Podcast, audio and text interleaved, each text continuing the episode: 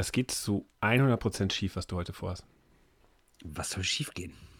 Ich weiß, du bist traurig. Ich weiß, dir geht es nicht gut mit der ganzen Sache. Aber ähm, ja, Diego Maradona ist tot, aber wir müssen das jetzt nicht aufs Eishockey übertragen.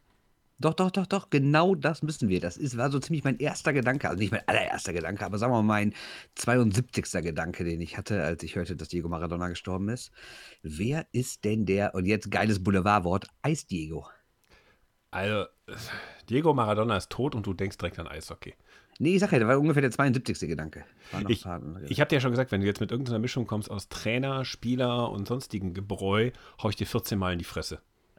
Das hast du mir eben wirklich geschrieben. Also nicht, dass ihr jetzt hier, liebe Hörerinnen und Hörer, denkt, Kollege Ulrich würde jetzt hier sich einen Spruch ausdenken. Nein, er hat mir wirklich exakt das eben geschrieben. Ich komme vorbei und hau dir 14 Mal in die Fresse. Warum 14 Mal?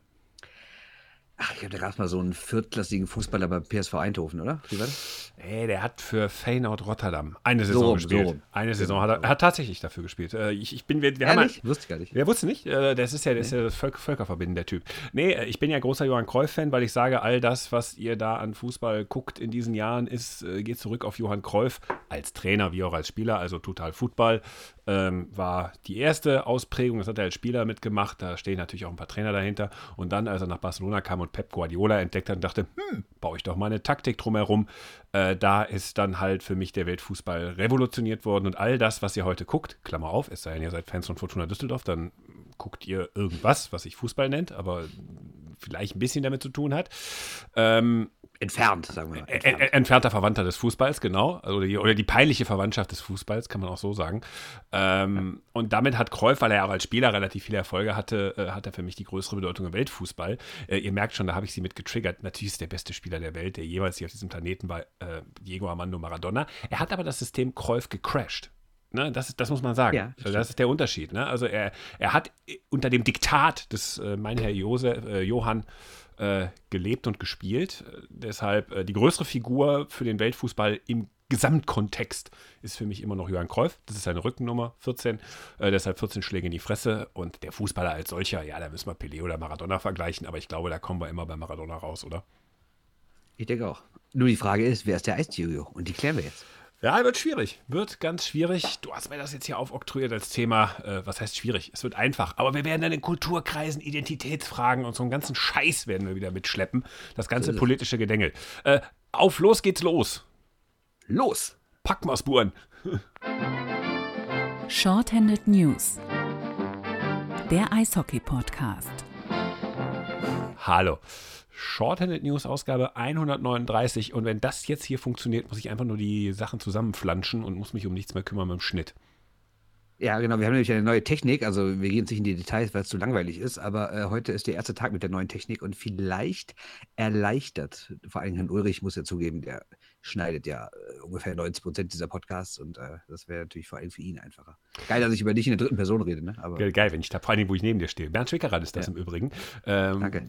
Äh, Ey, wir hatten noch so super Gag überlegt, wie wir uns vorstellen, oder nicht? Ach so, ach so, ach so. Äh, wer, scheiße, wer war ich jetzt nochmal? Wer war ich jetzt nochmal? Äh, ich bin Marc Anthony Zanetti. Und ich bin Bretton Prust. Genau. Und, und, und, und, wir stehen beide vor, vor, vor den Four Seasons. Aber, genau, aber wen, hat's, wen, wen hat man noch? Ben Doucet und wen hat er eben noch genannt? Äh, Stanislav Dietz. Genau, das degenerierte Quartett. Genau. Ja, guckt auf deren äh, Social Media Accounts. Ähm, da wird, ja. also Donald Trump ist immer noch Präsident für die. Also ist er ja de facto noch, aber auch über den 20. Januar hinaus. Ist so. Ich glaube, wenn es einen Anschlag auf das Electoral College gibt, haben wir hier zwei Kandidaten, einen Kanadier und die sind beide Kanadier, Prust und äh, mhm. Doucet ja auch, ne? Äh, ja. Interessant, ne? Und äh, in, in, in, in, die Mischung aus äh, zu Hause sitzen, langweilen, keinen Profisport machen können, äh, Maske tragen und Telegram ganz fiese Mischung. Da brutzelt die Hirnwinde durch. Definitiv. Wer traut sich äh, eigentlich Albert Prey zu fragen, ähm, Alfred Prey zu fragen von Bremerhaven, hier der Dietz, der leugnet Corona und das Maskentragen. Was macht er eigentlich mit dem? Also das würde ich gerne mal sehen, wenn der, äh, wie sagte Herr Böhm einst von den Nürnberger Nachrichten, wenn der Oberpfälzer loslegt. Ich glaube, der ist da ganz konsequent. Der sagt dem Kollegen, Maske auf oder da ist die Tür. Das ist das einzige Richtige, was du in der Situation sagen kannst ja, äh, ich weiß nicht, ob der eigene, ist egal. Ähm, ich äh, wollte nur sagen, ich bin übrigens um das, das Maskenfestival schlechthin herumgekommen. Ne? Mich haben jetzt schon die ersten Kollegen angerufen und gesagt, sei froh, dass du das so gemacht hast. Achso, du meinst den AfD-Parteitag in deinem Hauptjob als politischer äh, Beobachter? Kernwasser Wunderland, Kalka, immer eine Reise wert. Wer Stranger Things nachspielen will, da ist es. Deshalb bin ich da auch nicht hingefahren, weil ich kenne die Halle, die ist 80er Jahre Lüftung. Und ich war schon ein paar Mal auf AfD-Parteitagen dort. Ist direkt an der holländischen Grenze. Da wird immer ordentlich gesoffen am Wochenende. Und die Halle ist definitiv muffig. Sie haben das versucht zu lösen, indem sie alle 20 Minuten die Tore aufgemacht haben. Oder die einmal die Stunde 10 Minuten und sich den Arsch abgefroren haben. Ähm, aber die Kollegen sagten, es wurde äh, so Mindestabstand gerade draußen, wo die Kameras nicht waren und Maske richtig tragen war jetzt nicht so am Bach. Und gerade die Kontakte, die ich habe, also meine Quellen da, waren sehr touchy unterwegs und äh, ich äh, bin da um eine fette Quarantäne rumherum gekommen. Sehr schön. Ich sage nur 100 Bier, das werde ich hier nicht ausfügen, äh, ausformulieren. Aber, ja. ja. kurz vor der Sperrstunde. Fahrt, fahrt ja. einfach mal hin, wenn ihr an einem Samstagabend nichts zu tun habt, wenn wieder alles offen ist. Äh, man lernt dort sehr schnell Holländisch. Man äh, muss auch aufpassen, dass man neun Monate später nicht über irgendwelche Nationalitätsfragen und Pässefragen sich mit einer Frau oder einem Mann unterhalten muss. Mhm. Mm. Und äh, Grolsch gibt's da. Und äh, die Pommes sind echt lecker. Aber es ist alles ein bisschen ja. siffig da. Es ist alt. Ist ja ein alter, mhm. es ist ein alter Kernwasserreaktor, der ähm, für die nie vier, ans Netz gegangen ist. Der nie ans Netz gegangen ist, weil die renitenten Bauern da oben ein bisschen Palaver gemacht haben. Und dann hat Johannes Rau gesagt, leck mir am Arsch, äh, Kernkraft ist eher raus. Äh, dann bleibt also, ist es ein Zentrum der Hochkultur. Also für alle, die nicht hier aus der Region kommen, es ist wirklich so der absolute Abschussladen. Ne? Also wenn du mal richtig einen brezeln willst und wo irgendwie der Kegelclub die Fußballmannschaft trifft, bist du da richtig. Genau, und das hat dieses Kernwasser wundern, warum wollte ich das erzählen? Das hat für mich so eine, ähm, das hat mir eine Geschäftsidee gebracht, nachdem mir der, der profunde Kollege Sebastian Weiermann aus der FAZ, der Frankfurter Allgemeinen Zeitung, für die Zeitung, die du übrigens hin und wieder schreibst, aus dem Immobilienteil eine kleine Anzeige schickte, nämlich man kann in äh, zwei Brücken, haben wir dann recherchiert, die Halle kaufen. Und ja. wir werden ein Crowdfunding starten, um dort ein KHL Team zu platzieren, um AfD-Parteitage dort möglich zu machen, denn äh, Freiheit äh, muss es geben und Demokratie auch. Und äh, natürlich bei gleichzeitigem Schaden der Ammoniakanlage. Wenn Aber Zufall, da können wir dann. Rein, reiner Zufall. Keine Ahnung, wo die Bohrmaschine herkommt. Und ja, ähm, ja also, und äh, was war der dritte noch? Achso, ja, eine Piste und Brauerei unter der Pistenbar. Richtig. Also, also, unterstützt uns, wir werden das irgendwann auflegen. Wir brauchen, ich weiß nicht, wie, wie viel Geld brauchen wir? Ein paar naja, Millionen, ne? Ja, ich habe mir die Halle jetzt mal angeguckt. Die Halle kaufen ist jetzt nicht so das Ding. Ich glaube, den Kredit würden wir sogar noch als Privatperson bekommen, aber das Ding ist, die 13.000 Sitzplätze da reinzubauen. Ja, das wird schwierig. Für das KL-Team. Aber wir bleiben dran. Also, es war jetzt nur mal schon eine kleine Ankündigung. Es wird jetzt ähm, zweiwöchentlich oder so Updates zu dem Thema geben, aber wir planen da was Großes. Wir sind da was am Planen dran, heißt es ja so schön in deinem Lieblingsfilm. So, so rum, so rum. So, und deshalb zur Kultur. Ähm, ja, äh, ach so, äh, eine Sache noch, ganz frisch aus der äh, Presse, Druckerpresse möchte man so sagen, heute die Pressemitteilung bekommen. Äh, der Magenta Sport Cup, der elektrisiert mich ja. Also ich habe seit dem Spiel Düsseldorf-Krefeld, wo ich äh, ein wunderbares Interview in der zweiten Drittelpause gesehen habe, ja, ne, habe ich, ja, gesehen, ja, ja ne, ja, also ja. von Sergej, ja, äh, egal. wollen wir uns gar nicht drüber auslassen, haben wir Gags drüber gemacht. Ähm, Sieht bis, bitter aus in Krefeld, schenken wir uns aber heute mal. Ich habe seitdem kein Spiel mehr geguckt, weil es mich echt null interessiert, dieser Cup. Ernsthaft so schlimm? Also ich habe schon noch ein bisschen was. Gemacht. Ja, ist Vorbereitung halt. Ne? Und äh, ja, inzwischen klar, ist es vor, ist es das. auch nicht intensiv davor gesessen und mir Notizen gemacht, also außer bei den DEG-Spielen natürlich, die ich beruflich besucht habe, aber sonst, äh, also ich, ich lasse es so ein bisschen so nebenher laufen, aber jetzt auch nicht jeden Abend. Also ich habe jetzt nicht irgendwie andere Sachen dafür verschoben oder abgesagt dafür, dass ich dann die Spiele gucken kann, aber wenn ich Zeit hatte, habe ich es einfach nebenher laufen lassen. Also, aber du hast recht, es ist im Endeffekt ist es nur Vorbereitung. Anyway, als die Saison noch nicht feststand, dass sie startet Mitte Dezember, ähm, da habe ich gedacht, na gut, das ist Methadon, musst du gucken. Ne? Jetzt ist das inzwischen so erst Vorbereitung, muss ich nicht gucken. Ne?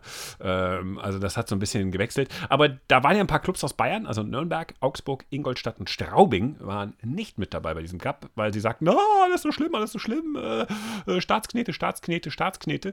Und äh, ähm, summa summarum haben die jetzt ihren eigenen Cup gemacht und äh, heute hatte ich eine Pressemitteilung. Die bayerischen Traditionsteams starten ihr eigenen Vorbereitungsturnier und ich freute mich auf ein Turnier bei, es wird auch bei Spray TV übertragen und ich freute mich auf heiße Duelle zwischen Tölz, Rosenheim, Landshut, Kaufbeuren, Füssen, Füssen Rissersee. Ich hatte mich richtig gefreut und guck da rein. Augsburg, Nürnberg, Straubing, Ingolstadt.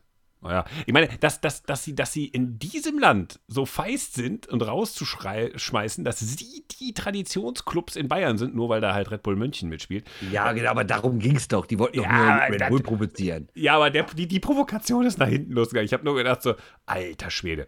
Naja, geil. Wie nennen wir den Cup? Söder Trophy? Ich weiß nicht. Ja, die hassen den ja, weil der schließt ja alles ab. Ja. Wobei in Nürnberg, der ist ja Franke, der Mann, die ist vielleicht ein bisschen anders. Wir nennen ihn nach, nach, deinem, nach deiner Guilty Pleasure, Evangelikalen Trophy.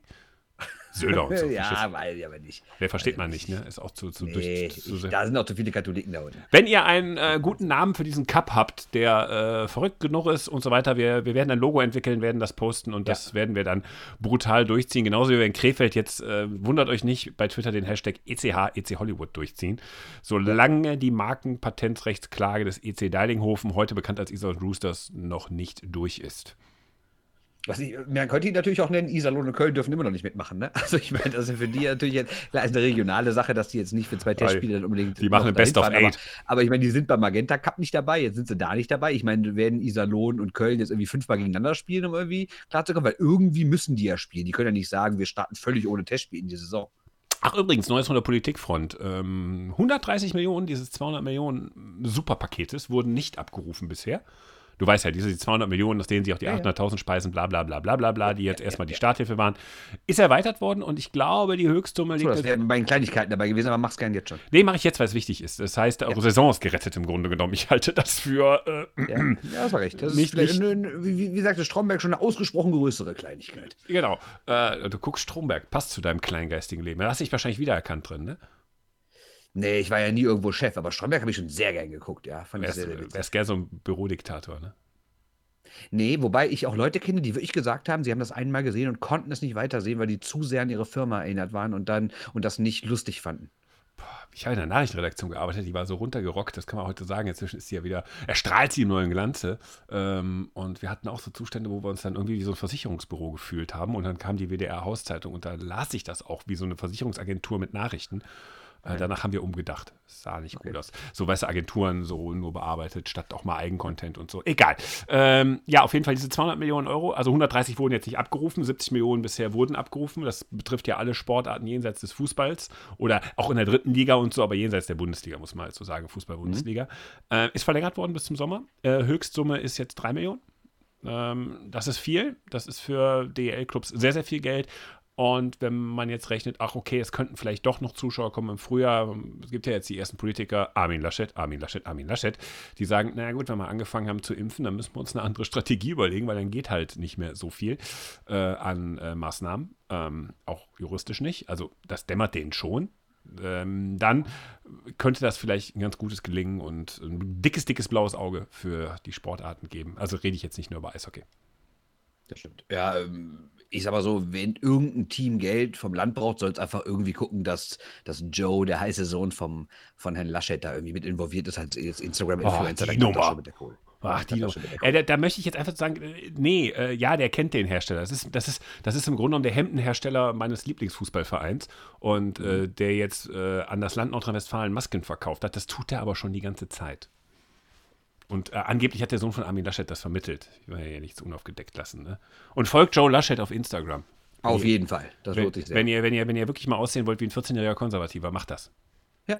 Ja. Nein, also ich finde, ich, ja, ich habe ihn schon mal gesehen, er trägt die Klamotten ernsthaft. Also das äh, muss, man, muss man gesehen haben. Egal, weg Aber von der Politik. der Kohle, ich meine, du hast recht, wenn die jetzt, also die erste Tranche, die da ausgezahlt werden sollte, ging es ja nur von September bis Dezember. Jetzt, wie du richtig sagst, soll es auch fürs neue Jahr geben. Und das heißt, du hast ja dann wirklich über Monate quasi die Einnahmeausfälle durch die Zuschauereinnahmen kompensiert. Klar, der ein oder andere Sponsor wird vielleicht ein bisschen weniger geben dafür wird vielleicht, da, dafür haben natürlich auch die Spieler auf Gehalt verzichtet bei den meisten Clubs. Die Mäzene bleiben größtenteils dabei. Zumindest hat man jetzt von noch keinem gehört, dass er aussteigt. Das heißt, die Saison dürfte so langsam durchfinanziert sein. Ja, also das heißt, ihr lehnt euch zurück und guckt Eishockey vom Fernseher. Ist nicht so prall, diese Geisterspiele. Ich äh, überlege mir am Mittwoch äh, ein Spiel zu geben, um da mal auch einen Einblick zu kriegen. Ich will euch ja keinen Scheiß erzählen, wie die sind. Krefeld im Deutschland Cup habe ich jetzt gesehen. Ich versuche das jetzt mal dann in Düsseldorf mir anzugucken. Äh, prall ist das nicht. Nee, aber es kommt natürlich auch noch hinzu, dass es Testspiele sind. Ne? Wenn, es jetzt voll eine Saison wäre, dann wäre es vielleicht schon wieder ein anderes Gefühl, aber ich gebe dir recht, man sitzt da in der Halle und ich hatte es ja auch getwittert, man gewöhnt sich relativ schnell dran. Also es war jetzt, ich war ja auch beim Deutschland Cup, da habe ich, wie viele Spiele habe ich da gesehen? Drei, glaube ich. Und dann äh, jetzt war es das zweite in diesem Vorbereitungsturnier. Das heißt, ich habe jetzt fünfmal diese Geisterspiele erlebt und man gewöhnt sich echt recht schnell dran, muss man sagen. Ne? Man sitzt da halt so, guckt dann auf diese leere Halle und ja, es ist, du hast recht, es ist, es ist komisch. Es, es nimmt einen nicht so richtig mit und du merkst natürlich auch bei den Spielern, auch da in Klammern, es ist nur Vorbereitung, aber wenn man zum Beispiel mal Düsseldorf-Krefeld gesehen hat, was ja irgendwie ein Derby ist, da war ja überhaupt keine Emotion drin von den Spielern. Ne? Da gab es nicht einmal irgendwie ein Gepöbel. Ich glaube, es gab im ganzen Spiel mal zwei Checks, die man wirklich als richtige Checks bezeichnen könnte. Und der Rest ist halt so, ja, Schiri pfeift, alle fahren auseinander. Ne? Also, also ne? du weißt, ich bin kein Freund von irgendwelchen sinnlos Gepöbel und erst recht nicht von Stärkereien, aber da war so gar nichts drin. Und das, das, da fehlt dann halt irgendwas, ne? gerade bei so einem Spiel. Ich bin mal sehr gespannt, wie das dann in der Saison wird ja, gucken, wie lange das auch ohne Zuschauer ist und so. Muss man jetzt einfach ja. alles mal betrachten. Ich denke mal so bis Februar, März, dann können wir darüber reden. Ähm, ja.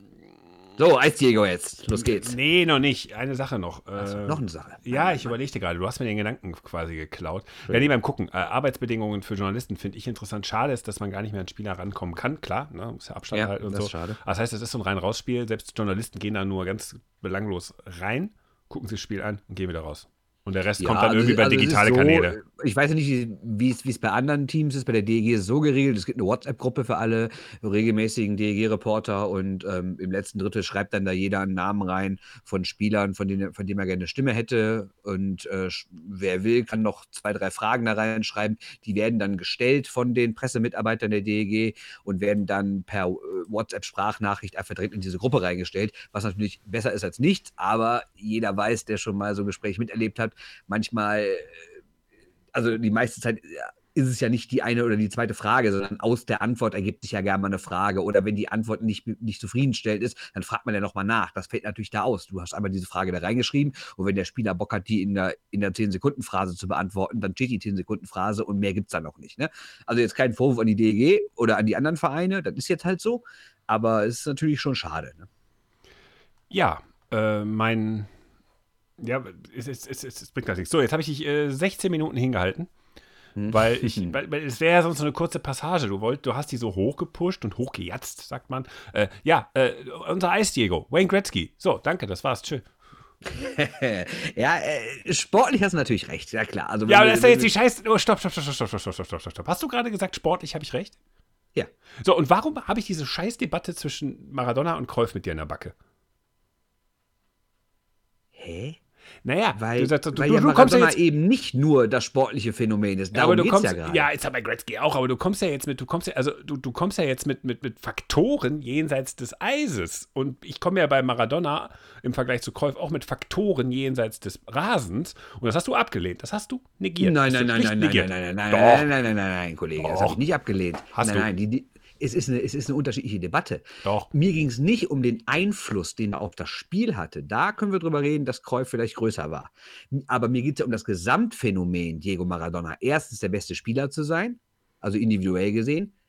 Zweitens, was er mit seinen sehr oft limitierten Mannschaften gerissen hat. Und drittens ist natürlich, was er, für, was er kulturell für eine Bedeutung hat, für Argentinien, für Neapel, für ja, Fußballfans in aller Welt und sowas. Und das meine ich. Wer, welcher Eishockeyspieler kommt daran. Und dann reden wir über Gretzky. Sportlich, na klar. Ist definitiv der beste Spieler der Geschichte, wird auch sehr, sehr schwierig werden, für die nächsten Generationen da auch nur irgendwie ranzukommen.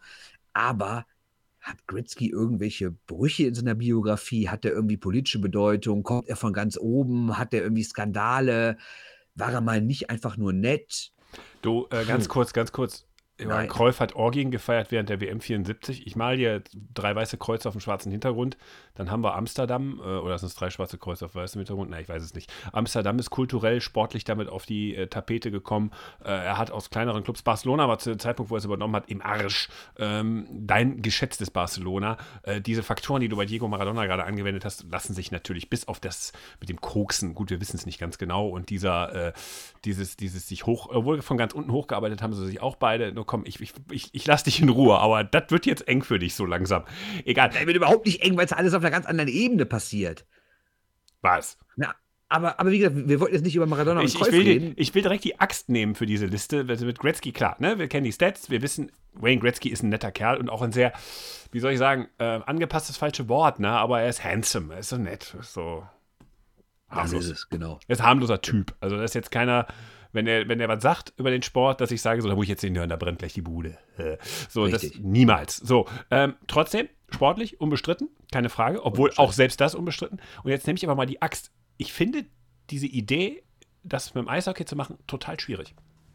Ist auch so, definitiv. Weil es hat, du hast kulturell schon angesprochen. Äh, Im Fußball hast du eine, hast du ein, eine homogene Landkarte, würde ich sagen.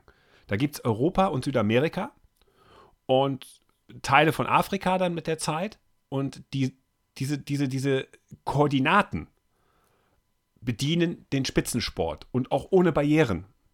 Also auch ohne systemische Barrieren. Äh, der Fußball ist im, im, im, im kommunistischen System eher stiefmütterlich behandelt worden und dadurch fällt das raus weil man gesagt hat, über das Kollektiv, da muss man kommen, aber die Individualität im Fußball spielt ja eine, haben ja Diego Maradona eine sehr große Rolle. Also gibt es nicht so den osteuropäischen Fußball, es gibt Puschkasch vielleicht noch, aber das war zu diesem Gulasch-Kommunismus. Und so. hm. Ja, aber nicht so, nicht so auf dem Level, wo du sagst, äh, äh, das ist jetzt Zirkus. Und jetzt muss man sagen, im Eishockey gibt es ja zwei Pole. Und es gibt auch zwei Spielsysteme. Es gibt dieses, dieses sowjetische Eishockey, was unfassbare Spieler hervorgebracht hat, die aber natürlich nie die Chance hatten, über lange Zeit äh, sich in Nordamerika und auf Kontinentaleuropa zu zeigen. Und dadurch so ein eigener Kosmos entstand, fast bipolare Welt, ne? Warschauer Pakt und die anderen. Kanada, USA, Teile hier Deutschland meinetwegen auch, aber erstmal Kanada, USA, Schweden, Finnland und so versus äh, Ostblock. Und das ist, Mhm. das hat nie so wirklich zusammengefunden und die Spieler sind eigentlich gleichwertig. Und es hat nie eine Liga gegeben oder es hat nie Ligen gegeben, wo diese Spieler gegeneinander angetreten sind. Denn auch die Ostblock-Fußballer haben ja zu viel früheren Zeitpunkten schon den Weg nach Europa gefunden, also in die europäischen Top-Ligen gefunden. Ich sage jetzt mal Puschkasch. Und deshalb ist dieser Vergleich so unfassbar schwierig wegen der Sowjetunion. Und da bin ich jetzt mal gespannt, wie wir uns da durchlavieren. Das stimmt. Ja, dann nehmen wir mal den nächsten. Wer ist jetzt, wer ist, gilt so als der zweitbeste oder vielleicht 1B beste Spieler? Ja, Moment. Äh, also wir haben ja noch nicht gesagt, dass Gretzky der beste Spieler ist. Das ist ja Quatsch. Das haben wir jetzt Doch, schon. ist er doch, ganz klar. Ja, aber wir haben ja gesagt, der Eisdiego. Wir suchen ja den Eisdiego. Und das haben wir jetzt bei. Ja, ja, genau. So, du hast mir so eine Liste gemacht. Ich will die aber gar nicht. Also, ach, da ist ja Mario Lemieux da draufstehen. Naja. Ja, weil Mario Lemieux natürlich auch sportlich eine absolute Obergranate Mhm. war. Und man sagt ja, wenn er nicht so krank und verletzt gewesen wäre, hätte er vielleicht sogar Gretzky packen können. Und er hat natürlich diese besondere persönliche Geschichte mit seiner Krebserkrankung, mit seinen anderen Erkrankungen, dass er dann nochmal wiederkam. Aber auch er, was ihm natürlich zu Maradona nice. fehlt, Macht halt weg. Genau, auch viel zu nice, äh, politisch völlig irrelevant. Und, Was für eine Überleitung. Politisch völlig irrelevant. Bobby Orr. Bobby Orr. Bobby Orr kommt natürlich ein bisschen deiner Cruyff-Geschichte nahe. Ne? Wieso ist das, der, ist das der Fascho-Diego oder was? weil, weil er natürlich auch erstmal ein Weltklasse-Spieler war und er hat natürlich seine Position revolutioniert und ohne Bobby Orr sähe das Eishockey heute anders aus. Er hat die Verteidigerposition völlig neu definiert und hat das Spiel damit für alle Zeiten geändert. Das kommt natürlich seiner Cruyff-Sache nah, aber er ist natürlich auch keiner, der so von ganz unten kam oder irgendwie für ein Land oder eine besondere Bevölkerungsschicht steht. Und was man natürlich auch bei, auch bei dem nächsten, der gleich kommt, nie vergessen darf, er hat keine WM, kein Olympia gespielt. Weißt du, das hast du natürlich, weil die NHL über Jahrzehnte ja ihre Spieler nicht freigegeben hat und weil es ja mit der jährlichen WM auch irgendwie was anderes ist als mit dieser großen Fußball-WM, wo die ganze Welt sich alle Ja, vier Jahre einmal trifft, um den Besten rauszuspielen. Das fehlt natürlich diesen ganzen Leuten. Ne? Alter, Ich mein, die, klar. die musst du aber rauslassen. Das musst du komplett rauslassen, die WM. Da kannst du nur Olympia mit reinnehmen. Das, das wäre das. Ja, Und erst ab, erst ab, was haben wir, äh, wann haben die angefangen? 96 oder so. In Nagano haben die angefangen. Aber, Genau, aber, bei 98, aber, aber trotzdem, aber ähm, ja gut, es gab natürlich vorher den Kanada Cup auch in, auch in den 70ern schon. Also da gab es ja schon mal so diese großen Duelle ne, zwischen, zwischen Ost und West. Aber es ist natürlich trotzdem was anderes, weil äh, die Sachen, die natürlich Maradona auch groß machen oder auch ein Pelé oder was auch immer, die spielen natürlich auch groß bei der Weltmeisterschaft mit, ne? Sei es 86, ne? Dass er einen Titel gewonnen hat oder, oder die legendäre Kugel gegen England, brauchen wir jetzt alles nicht wieder vorbeten. Ne? Das fehlt natürlich diesen ganzen Eishockeyspielern, weil es halt eben über Jahrzehnte diese Möglichkeit gar nicht gab, sich zu vergleichen mit den Besten der Welt und äh, dann für sein Land quasi so zu spielen, was ja dann bei vielen Leuten immer besondere Emotionen weckt. Ne? Ja, aber. da sind, wir auch, da sind wir auch direkt beim nächsten, nämlich bei Nee, Gordie wir sind Howe. jetzt erstmal beim Politischen, weil ich das so eingeworfen habe. Ihr wisst nicht viele wissen, der, der Donald Trump unterstützt.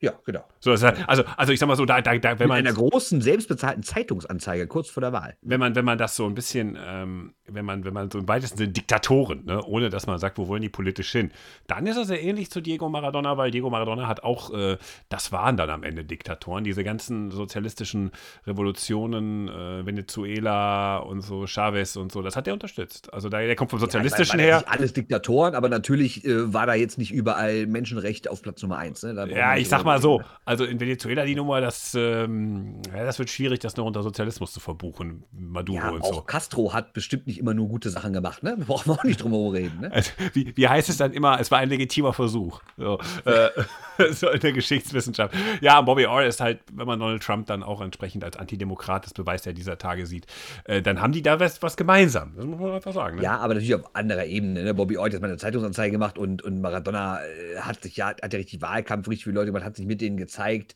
äh, hat die als gute Freunde bezeichnet, ist ja sogar, äh, hat sogar jahrelang äh, bei Castro gelebt. Ne? Also das ist natürlich schon ein anderes Level. Aber klar, da, das wäre schon eine Gemeinsamkeit. Okay, jetzt der Gordy Howe Hattrick, kennt jeder. Ja, Gordy Howe natürlich sportlich auch der Wahnsinn, über fünf Jahrzehnte gespielt, aber auch da das Thema keine WM, kein Olympia, es steht irgendwie nichts es steht für nichts so Besonderes außerhalb des Sports. Also bis darauf, dass er irgendwie mal den Versuch der ersten Spielergewerkschaft sabotiert hat.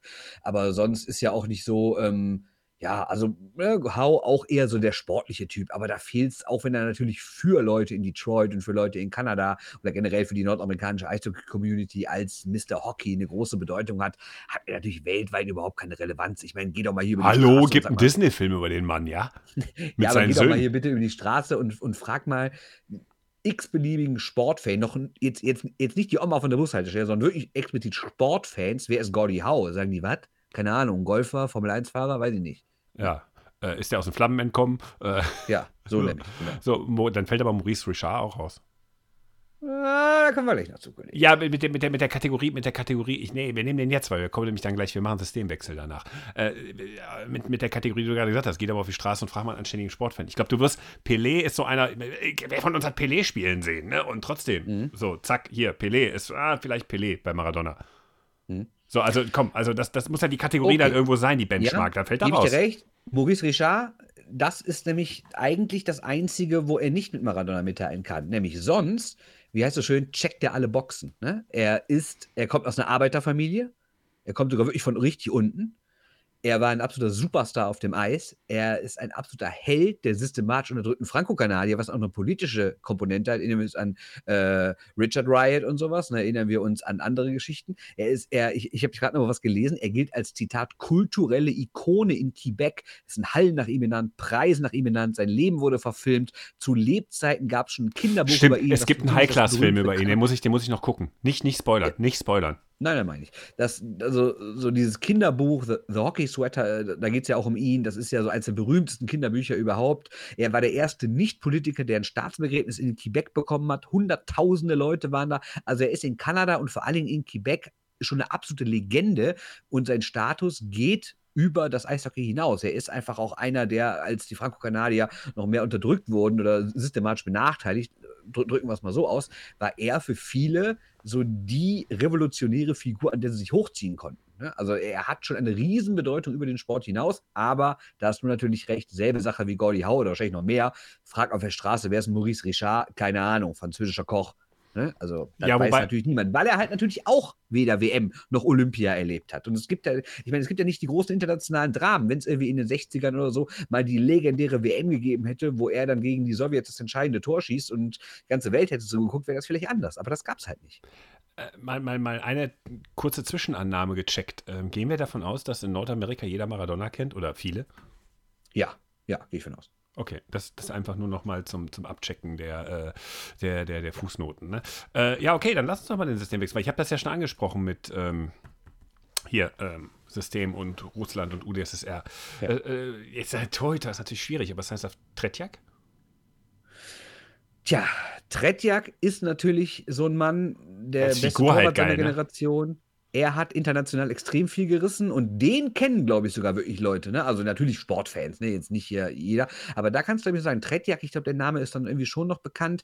Er hat auch eine politische Komponente. Er wollte ja rüber nach Nordamerika, ist ja sogar von den Canadiens gedraftet worden. Ja, bei ihm ist das Stoppschild noch rausgehalten worden. Genau das ist der Das Punkt. stimmt, ihm Schopsch raus, raus ähm, aber er hat natürlich nachher dann auch wieder im System gekuschelt, ist jetzt irgendwie der Präses da und sowas. Äh, ja, ist natürlich auch jetzt keiner, der, der, der jetzt irgendwie sonstige, also ich kann mir jetzt, zumindest kenne ich jetzt keine, dass er so für Riesenskandale gesorgt hätte, abgesehen jetzt von seiner Debatte, ob er zum Ende seiner Karriere rüberwechseln darf. Ne? Sonst jetzt so, so die persönlichen Skandale sind mir jetzt persönlich nicht, nicht bekannt und das fehlt dann natürlich auch. Weißt du, warum du gesagt hast, ähm, den könnte man als Sportfan kennen? Das ist so ein Framing, in dem du aufgewachsen bist. Das stimmt natürlich, klar. Weil, weil hier in Düsseldorf, das ist wirklich, das, das ist ja so. In Düsseldorf haben die ja, ich glaube, er war mit dabei, haben die ja hier äh, an der Bremenstraße hin und wieder gespielt, bei äh, Länderspielen. Ja, es gab doch die legendäre WM, wo Deutschland noch nicht mal mitgespielt Genau. hat, weil die sich qualifiziert hatten. Und da gab es ja das große Spiel Tschechoslowakei gegen, gegen Sowjetunion und die ganze Bremenstraße war für die, war für die Tschechoslowakei, weil das kurz nach dem Prager Frühling war. Und da haben die Russen oder die Sowjets dermaßen einen aufgezockt, dass auf einmal die ganze Halle applaudiert hat und, und gesagt hat, ja, wir mögen politisch vielleicht nicht mit euch übereinstimmen, aber sportlich ist das so absolut überragend, dass die ganze Bremenstraße die Sowjets gefeiert hat. Ja, und da, da hast du halt so viele, viele ältere, so, ähm, so, so, so, so, ich sag jetzt mal, ähm, so Ü50-Kategorie, die da irgendwie als Kind Ja. waren und die einfach Richtig. bei diesem Torwart hängen geblieben sind. Und das ist natürlich. Äh, Oder Ja. die es im Fernsehen gesehen haben auch, ne? Also, also da kann ich aus so meiner eigenen Familie erzählen. Mein Vater war 2017 bei der WM in Köln, war bei Deutschland gegen Russland. Und da wurde ja Tretjak irgendwann eingeblendet auf dem Videowürfel oder, oder hat er am Ende, glaube ich, den Spieler des Spiels gekürt? Irgendwie sowas war da. Auf jeden Fall wurde er groß angekündigt auf dem Videowürfel und dann groß gefeiert. Und ich telefoniere nach dem Spiel mit meinem Vater. Ich sage so, irgendwie fand's es. Und er war erstmal völlig begeistert von den Kutscherow, aber sagte, ich habe Tretjak gesehen. Ne, also, also das, das war für den wirklich ein viel größeres Ereignis, als jetzt irgendwelche aktuellen NHL-Spieler zu sehen, die er dann in der Regel eh nicht kennt, sondern Tretjak, den Namen zu hören, den am Videowürfel zu sehen, war für ihn das größte Ereignis des Tages. Jo, und äh, ein Drama natürlich in dem ganzen Fahrwasser, wo wir Düsseldorf erwähnt haben, ähm, wer zum Beispiel nicht auf unserer Liste steht, weil er es einfach nicht rüber geschafft hat und in, in Düsseldorf kleben geblieben ist, aber durchaus Potenzial gehabt hätte, das wäre Peter Hemer. Ja, auch ein ganz großer, absolut. Hätten wir ähm, auch, auch so vom Typus her, ne? Also so, das ist so die, so, so the gediegen one wäre das geworden, glaube ich. So, so, so, ein ganz entspannter Typ, der einfach mal alles platt macht. Äh, Hat sich übrigens dieses Jahr zum 40. Mal gejährt, dass er nach Düsseldorf gekommen ist. Ja, ist schon krass, ne? Ist halt hier hängen geblieben. Also er hätte der, der heutigen Maßstäben äh, Nummer 1 Pick und alles, ne? Also Ja, Nummer Zap. 1 Pick weiß ich nicht, aber auf Ah, jeden Fall komm. Topspieler. Ja, aber der Typ war schon, der Typ war schon äh, Überragend, klar. Also es ist, brauchen wir gar nicht, brauchen wir gar Guck dir nicht die sagen. Werte an. Das wollte ich gerade sagen. Also das Kapitel habe ich sehr, sehr gerne geschrieben damals für unser Buch 111 Gründe, die DEG zu lieben. Ähm, Mhm. Ich habe jetzt gelernt, man muss nur auf Facebook äh, lange äh, Liebesbriefe schreiben an andere Vereine, dann hat man automatisch mehr Bücher verkauft, als wenn man sich journalistisch Mühe macht, äh, Statistiken zu lesen. Das nur als kleine beleidigte Randnotiz. Aber nicht, aber nicht beleidigend, sondern beleidigt, ne? Beleidigt, nicht beleidigend. Ich werde mir das Buch auf jeden Fall kaufen, so als 2000. Kunde, aber äh, DEG-Fans, ich mag euch, ich liebe euch. Ja, ja super. Jeden, jeden Ja, einzelnen Dauerkarten. Mann auf der Liste. Ja, jetzt mein Äh. absolutes, also das, das ist jetzt mein Favorite. Slava Fetisov. Ja, Slava Fetisov ist, ähm, also in der Doku Red Army, Ja. habe ich mir wirklich gedacht, was für ein Typ. Also auch, Genau so, das ist auch so ein Stück weit, also dem haben sie das Stoppschild nicht gezeigt. Dem Also, haben sie es sehr wohl gezeigt. Und Ja, deshalb ist er ja nicht- sogar gesperrt worden. Und alles. nee, nicht zeigen können, weil da hat der Typ das Stoppschild genommen und hat es gegessen. So, äh, Ja, aber, aber ein Jahr hat er auch, glaube ich, auch pausiert, ne? Ja, natürlich. Aber der Typ hat, der Typ hat ein Deckschild, hat sich durchgesetzt. Und ich finde, ihr müsst Red Army gucken, weil äh, bei Red Army passiert etwas sehr Spannendes, was mit dieser Figur, wir kommen gleich auf seine sportliche Leistung, was an dieser Figur zu sehen ist, man entwickelt eine Sympathie zu ihm. Das ist der Systembekämpfer. das ist derjenige, der der den Mittelfinger in die Kamera zeigt, der sagt, wir haben uns hier durchgesetzt, wir wollten darüber. Und dann gehen wir darüber und dann stellen wir fest, wir können es eigentlich besser, aber die tun so, als könnten wir schlechter, weil wir Russen sind. Und dann entwickelt sich so ein Change, ein Game Changer in, dem, in der Doku, wo man merkt, das Gefühl bei diesen Spielern, bei diesen Menschen in der Ex-Sowjetunion gegenüber dem Westen, du kannst machen, was du willst. Am Ende bleibst du der doofe Russe. Und wenn du es selbst gleich gut oder besser kannst, du bist der doofe Russe. Und das ist so festgesetzt. Und dann kommt ja der Spin. Und klar, Slava Fetisov ist genau die Generation Putin, die sich abgestrampelt, abgestrampelt hat, um vor dem Westen sich zu zeigen. Hat nichts gebracht. Klar, ist er eine Legende, keine Frage. Aber es wird nie gleichrangig gesehen. Das ist so der Eindruck, den die haben. Das wird da auch dargestellt. Ja, und dann macht man halt mal ein autoritäres Regime. Macht man es halt besser. Ähm, und Slava Fetisov ist äh, Sportminister unter Wladimir Putin gewesen. Mhm. Das also, ist ja die Pointe am Ende. Also, das ist so krass, weil genau. man denkt so, man hat totale Sympathien für den. Ist, äh, ja, das ist ein Typ, der ist so ein Quer, äh, Querdenker, darf man ja nicht mehr sagen. das, ist, das, ist, das ist, der denkt gegen den Strich. Das ist einer, der wirklich ein kluger Typ, ein kluger Sportler, einer, der was bewegen will bei Wladimir Putin. Ja, vor allem das Absurde ist ja, dass er, als er dann was zu sagen hatte in Russland, selber wieder dafür plädiert hat, dass man den Spielern einen Riegel davor schiebt, oder dass man Riegel davor schiebt, dass die Spieler schon in Teenagerjahren Jahren rübergehen. Er wollte doch irgendwie so eine Regel haben, dass die so und so viele Jahre erst in Russland spielen müssen, so, so, so alt sein müssen. Ich habe gedacht, Alter, du, der sein Leben lang für die Freiheit der Ostspieler gekämpft hat, dass die rübergehen dürfen, der nicht nur zu Hause angefeindet wurde, richtig persönliche Probleme hatte.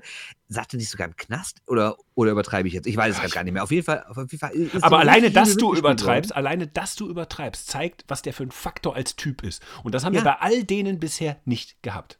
Ja, bei Maurice Richard schon. Vielleicht, aber, aber, gut, Riots und so, aber das ist ja eine andere Zeit. Aber das haben wir bei all diesen Typen, wenn man so mal den Eis Diego sucht, nicht gehabt, außer bei ihm. Ich glaube, ja, der würde Maradona sich packen, der würde sich Maradona packen.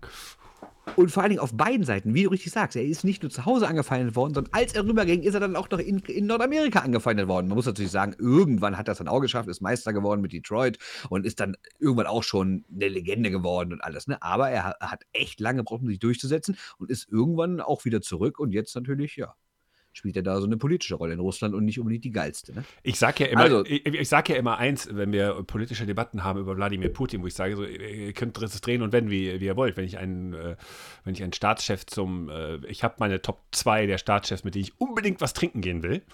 Äh, das ist einmal Wladimir Putin und äh, Boris Johnson, weil ich mir das unfassbar spannend vorstelle am Glas. Äh, nichts, was ich in irgendeiner Weise adaptieren möchte, aber das sind bestimmt sehr gesellige Typen. Ähm, politisch leider auch gefährliche Typen und absolut äh, nicht mein Style, aber völlig wertfrei gesagt, das sind wirkliche Typen aus dem Leben. Also die, die kennen das Weltliche, sagt man da so. Und in genau der Kategorie läuft der für mich. Wenn ich mit einem dieser Legenden einen trinken gehen will, dann mit dem. Oder Brandon Prust, wäre auch schön. Nee, das ist mir zu nee. medioker, sagt man. Nee, da ist okay. einfach auch der Gedanke dahinter. Ich meine, natürlich, da muss man Kontraposition einnehmen, noch ein Bier, Kontraposition, noch ein Bier und dann, dann wird es richtig hart und dann ist man auf dem intellektuellen Level und irgendwann zieht man sich den Barhocker gegenüber über den Kopf. Das ist genau das, das, das nennt man irgendwie den intellektuellen, äh, den, den Prolo-intellektuellen Hattrick. Trinken, diskutieren, disputieren, äh, Thesen aufbauen, Barhocker über den Kopf. Super. Das ist so schön. Super. Also fassen wir zusammen, es gibt kein Eis, Diego. Ja, oder sagen wir so, äh, man könnte aus vielen verschiedenen vielleicht einen basteln, aber den einen gibt es nicht. Oder sagen wir so, Maurice Richard hatte das Pech, nicht in den 80ern Eishockey zu spielen. Ja. Also unter denselben Bedingungen wäre er es. Ja, wenn Eishockey ein Weltsport wäre. Das ist natürlich ich, auch ein ganz Ich glaube, das, aber nochmal, das ist der Eishockey ist ein Weltsport. Das Ding ist nur, es hat zu lange zu, zu stark getrennte Systeme gegeben. Zu, das sind ja zwei Spielsysteme ja. auch, ne? Nordamerikanisches Eishockey und, und, und, und, sowjetisches Eishockey. Wenn man sagen will, äh, wenn man wenn man systemisch machen will, der Eis Diego ist, also äh, systemisch wäre Cruyff Sowjetunion und äh, Maradona mhm. wäre äh, sowas wie Nordamerika nur mit Technik. Mhm. Man ist auch ein bisschen grobschlächtig, aber äh, du weißt, was ich meine. Ja, das ist ja nicht so, als hätte es in Nordamerika nie große Techniker gegeben, ne? sowas wie Gretzky oder Lemieux oder so. Ja, ne? oder aber dieses, dieses Howe, ne? war ja schon sehr elegant. Dieses, da sind fünf auf dem Eis. Äh, Bobby Orr, sehr elegant. Ja, aber da sind fünf auf dem Eis und daraus ergibt sich symbiotisch ein, ein Spielablauf, den du auch nachvollziehen kannst.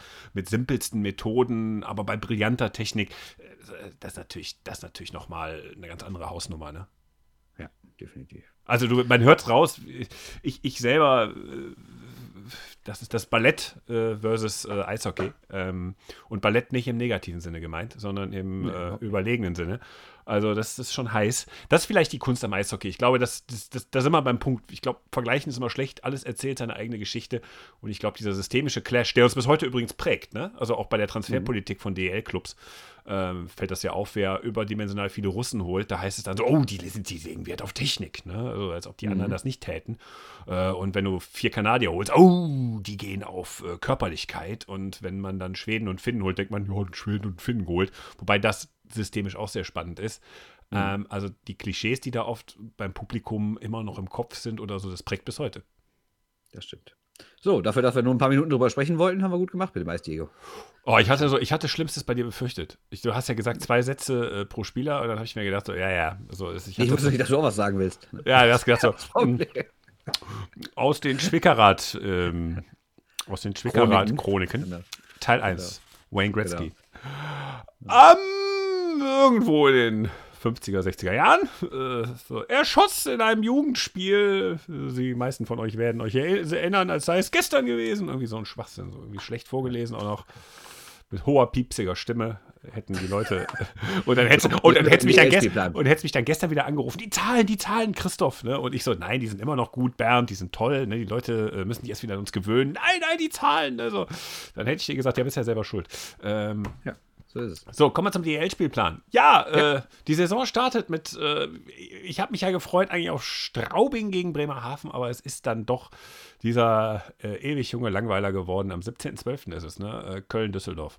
Ja, und es ist, klar, kann man uns jetzt die rheinische Brille vorwerfen oder mir, aber es ist das einzig logische Spiel, was du machen musst. Es ist das du Spiel musst mit Gespräch der größten kommen. Bedeutung und der größten Geschichte in dieser Liga oder generell von, von den Teams, die in der ersten Liga sind. Ähm, ja, ich meine, das war ja nicht umsonst schon zweimal das Winter Game und ähm, ja, ich habe ich hab die Tage nochmal einen Text darüber geschrieben, extra nochmal rausgesucht. Äh, von 1984 bis 96 haben DEG und KEC zusammen 10 der 13 Meisterschaften gewonnen, standen viermal im Finale gegenüber. Aktuell der beste gegen den viertbesten Zuschauerschnitt. Zwei Städte, wo man wirklich sagen kann, da spielt Eishockey eine Rolle. Ähm, ja, es ist ganz klar das richtige und größte Spiel dieser Liga. Nicht sportlich, aber von der Bedeutung her. So, das ist, wenn du das, also jetzt mal vom Verkaufsargument her gesehen, äh, braucht man gar nicht lange reden. Wenn du öffentlich-rechtlichen Rundfunk an den Start kriegen willst, musst du damit starten. Also da, da kannst ja. du auch nicht, da kannst du auch nicht mit Mannheim-Schwenningen oder so agieren oder so, weil dann bist du wieder nur regional. Du musst bundesweit auf die, auf die Platte, äh, wenn du Richtig. startest. Und das geht nur mit dem einen Spiel, da müssen sich alle ehrlich machen. Wenn Rosenheim in der DEL spielen würde, wenn Landshut in der DEL spielen würde, ich meine das wirklich völlig ironiefrei und noch einigermaßen sportlich mithalten könnten, dann hätte man auch da vielleicht noch Clubs, wo man sagt, gut, Köln gegen die, Köln gegen Landshut oder Düsseldorf gegen Rosenheim hätte man auch was machen können. Aber die Massen elektrisiert man immer noch nur mit diesem Spiel. Auch wenn es sportlich echt seit, ich, wie lange jetzt? Seit, sagen wir, 2000 nicht mehr den Ansprüchen genügt. Ja. Ich meine, klar, du hättest. Als 2006 nochmal außen vor, diese Bremenstraßen-Playoff-Serie, diese wahnsinnige, aber das, das war es dann auch. Ich meine, du könntest natürlich auch was mit den Eisbären machen, das ist auch noch ein Name, der überregional zieht, Adler Mannheim auch. Und dann wird es halt schon überregional schwierig. Natürlich sportlich, Mannheim-München wäre das Spiel, aber das war jetzt allein jetzt natürlich auch schon wieder zweimal in dem, in dem Magenta Cup und deshalb glaube ich nicht, dass das so das Ding wäre. Eine andere Sache zu dem Spielplan ist, sollen ja jeden Tag Spiele kommen. Wollte ich gerade sagen, ab dann jeden Tag Eishockey. Ja, äh, findest du das gut oder schlecht? Das ist, das ist zweigeteilt. Also ich glaube, ich fände mit Zuschauern fände ich es scheiße und ich würde jetzt hier äh, irgendwie ja, ausrasten wegen Reisekosten oder so, finde ich im Fußball auch. Ich muss dir aber sagen, jetzt, oh, jetzt muss ich ganz groß ins Regal greifen. Soll ich das? Ja, gerne. Du bist ja auch groß. Ja, nur, ähm, also äh, geht man einen Schritt zurück, als man auf einmal alles dicht machen musste, so im März, ne? Als auf einmal äh, mhm. äh, alles fertig war. Und jetzt erzähle ich euch mal einen kleinen Schwank aus meinem Leben. Ähm, normalerweise am Wochenende mache ich nicht mehr, als ich jetzt mal ein kleines Kind, ne? Ich, klar gehe ich zum Sport oder so, das mache ich aber meistens abends, freitagsabends, unter der Woche abends, wenn Borussia spielt oder so. Heimspiele auch nur äh, auswärts, da ist schon gar nicht dran zu denken, es sei denn mal hier in Düsseldorf. Äh, DEG macht man dann so einen Wechsel, aber es ist alles so abends und so, aber auch manchmal auch nicht und bleibt einfach auf der Couch und so. Ähm, wenn ich am Wochenende zu Hause war, und das ist man dann halt häufiger mit einer Familie, äh, dann habe ich mir mein Tablet gekrallt, habe mir irgendwie durch, bin durch den internationalen Sport geslidet und so und äh, habe mir mal ein Rennen, ein Autorennen angeguckt, habe mir mal ein, ähm, ein Eishockeyspiel angeguckt, habe mir ein Fußballspiel angeguckt oder was, was gerade im Angebot war, was The Zone hergab, was Magenta Sport hergab, äh, was die NHL hergab. So, was man, was man halt so macht, ne? Ähm, das ist alles weggefallen. Da war Stille. Da war, ich habe, man war zu Hause, konnte nichts machen, alles war dicht, da waren Geschäfte zu, ne? Du konntest auch nicht mal shoppen gehen. Oder mal durch eine Innenstadt gehen, dir mal ein Würstchen holen oder so, ne? Du, du konntest ja nichts nachher, du warst zu Hause, man wusste nicht, was das war. Und es war kein Sport. Und das war äh, sonntagsabends kein Football. Also gut, das ist im März ja sowieso nicht. Und das ist für viele Menschen uncool gewesen. Also, das ist auch in einer Größenordnung, würde ich das beziffern, die sehr hoch siebenstellig ist Sich eigentlich irgendwo, irgendwo mit Sport berieseln. Macht man ja am Wochenende so, ne? Klar. Selbst Wintersport ist ja das gleiche Phänomen. So, und das ist jetzt anders. Und ähm, weil es läuft alles klar, ohne Zuschauer und man muss schon wirklich ein Fable für ein Team haben, um das auch wirklich gucken zu wollen. Also sprich, ich sitze vor Gladbach, aber Bundesliga gleich so Konferenz nebenher laufen. Äh, ist man, wenn Frank Buschmann mal durchdreht, reicht mir das. Eishockey, pff, ja, ähm, wenn was Nettes ist, gucke ich das. DEG-Spiele gucke ich natürlich auch, weil ich da natürlich auch zum Team halte. Äh, aber äh, ansonsten ist es weniger geworden, was nebenher läuft, aber es läuft immer noch so beim Kochen mal Tablet an. Dann guckst du mal, was gerade läuft und dann lässt er nebenher laufen. So, das machst du jetzt. Das heißt, in so einer Lage ist es eigentlich ziemlich geil, wenn jeden Tag was ist, weil du hast die Sicherheit und Gewähr. Es gibt, das klingt blöd, aber es gibt so einen gewissen Halt oder es gibt, es gibt sportlich, wenn du Sportfan bist, die Möglichkeit, irgendwas zu tun. Ja, stellst den Bierkasten daneben, machst dir was Leckeres zu essen oder äh, schnappst dir das Tablet, wenn du, wenn du ein gutes, äh, wenn du 4 Gigabyte hast und gehst einfach mal spazieren und guckst dabei Sport und so. Äh, das, ist schon, das, ist schon, das ist schon angenehmer und macht die Situation, glaube ich, für viele erträglicher. Und insofern finde ich es unter Geisterspielaspekten geil. Und wenn ich mal jetzt im Fußball sehe, so, das erstmal Cut hinter dem äh, hohen gesellschaftspolitischen äh, Diskurs. Ich meine, kannst du mir soweit zustimmen?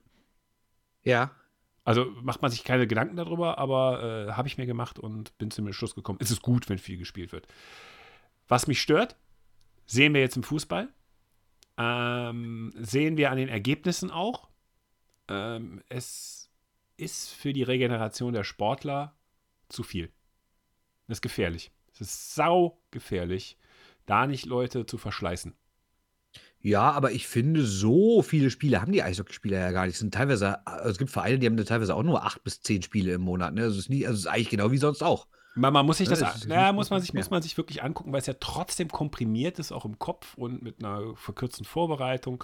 Und da werden Spiele ausfallen wegen Corona-Fällen, dann müssen die irgendwo Das noch rein. natürlich hinzu, klar. Genau, das, aber das hast du, das ist, ja, das, das ist ja Tatsache im Fußball. Dann wird das noch irgendwo dazwischen gepresst. Du bist auf dem Weg zum Spiel, weißt nicht, ob es das richtig äh, stattfindet. Es ist massiver mentaler Stress für die Spieler diese Saison. Und ich glaube, dass das Gefahren beinhaltet. Und Im Fußball sehen wir es. Wir sehen das so, also du hast sehr häufig Spiele dazwischen, wo du sagst, warum hat Mannschaft X das gerade nur unentschieden bestritten oder verloren?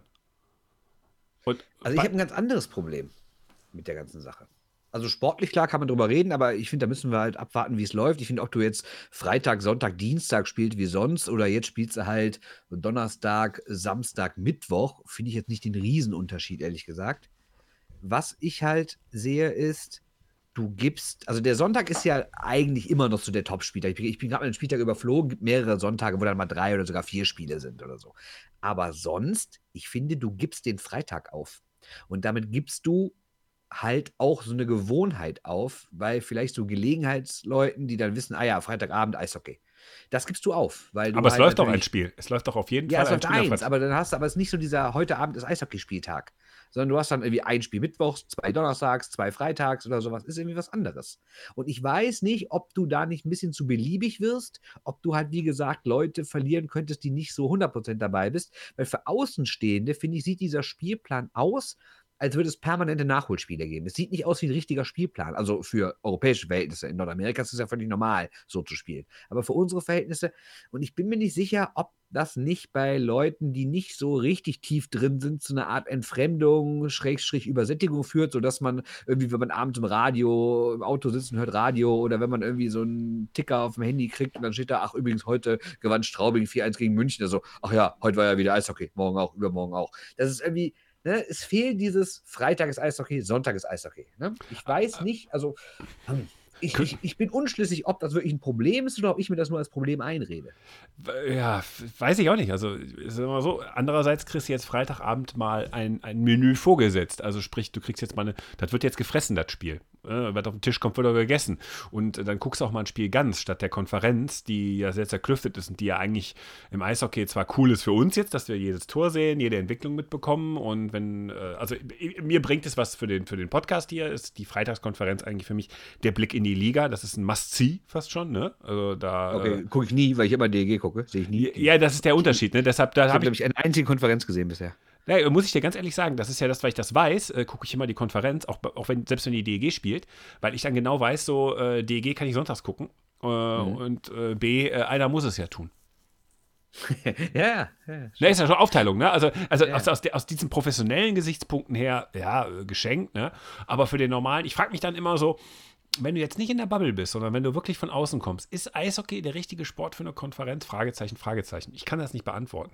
Deshalb, wir werden sehen. Vielleicht, vielleicht wird dann auch jemand zum Schwenningen-Fan, weil er ein total geiles Schwenningen-Spiel an einem Freitagabend gesehen hat, weil gerade nichts anderes war. Oder ist er jetzt beim Durchseppen hängen geblieben und sagt, guck ich mir jetzt mal an. Und die fiedeln da gerade Mannheim ab äh, und äh, die Halle steht Kopf, wollte ich gerade sagen. Die Frage ist natürlich, ob der übliche Nürnberg-Fan, der sonst freitagsabend seine Mannschaft guckt, aber die hat dann schon donnerstags oder mittwochs gespielt, ob der dann freitagabend sagt, okay, dann mache ich was ganz anderes, weil ich halt nicht jeden Abend Eishockey gucken will, oder der sagt, ach, Eishockey, äh, Freitag ist sonst auch mein Eishockey-Tag, also gucke ich jetzt auch Spiele ohne die Beteiligung meiner Mannschaft. Das ist halt die Frage, ob im Endeffekt mehr Leute zugucken dadurch oder ob vielleicht sogar weniger, weil sie sagen, oh, ich blick gar nicht mehr durch, irgendwie jetzt spielen die heute schon wieder und morgen und übermorgen ist ja auch schon wieder ein Spiel und bla bla bla.